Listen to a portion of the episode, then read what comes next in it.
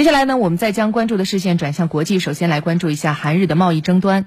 当地时间十二号，韩国政府发布了新版战略性货品进出口告示修订案，将日本从出口程序优惠国的名单，也就是韩国的贸易白色清单当中移除。韩国政府表示，这是以改善出口管制体系的例行做法。不过，此举被认为是对此前日本针对韩国各类限贸措施的一种回应。我们来详细了解。韩国政府十二号当天发布了新版战略性货品进出口告示修订案。韩国产业通商资源部长官程允模在记者会上介绍说，新版修订案中将享受战略性货品出口优待的甲类国家分为甲一类和甲二类，日本归为甲二类，其他国家则为甲一类。据介绍，甲一类享受与以往相同的优惠待遇。据悉，该新版修订案将在经过二十天公开意见征集阶段后，于九月开始实施。程允模表示，如果日本政府在意见征集阶段提出交涉，韩国政府愿意随时予以回应。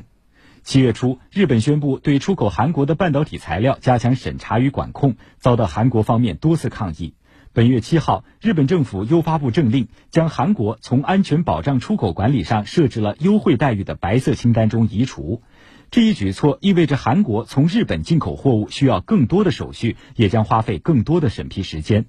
对于日方的做法，韩国方面认为，日方是不满韩国法院判决日本企业赔偿二战期间遭日企强征的韩国劳工，从而以这类手段政治报复韩方。对此，日本方面一直予以否认。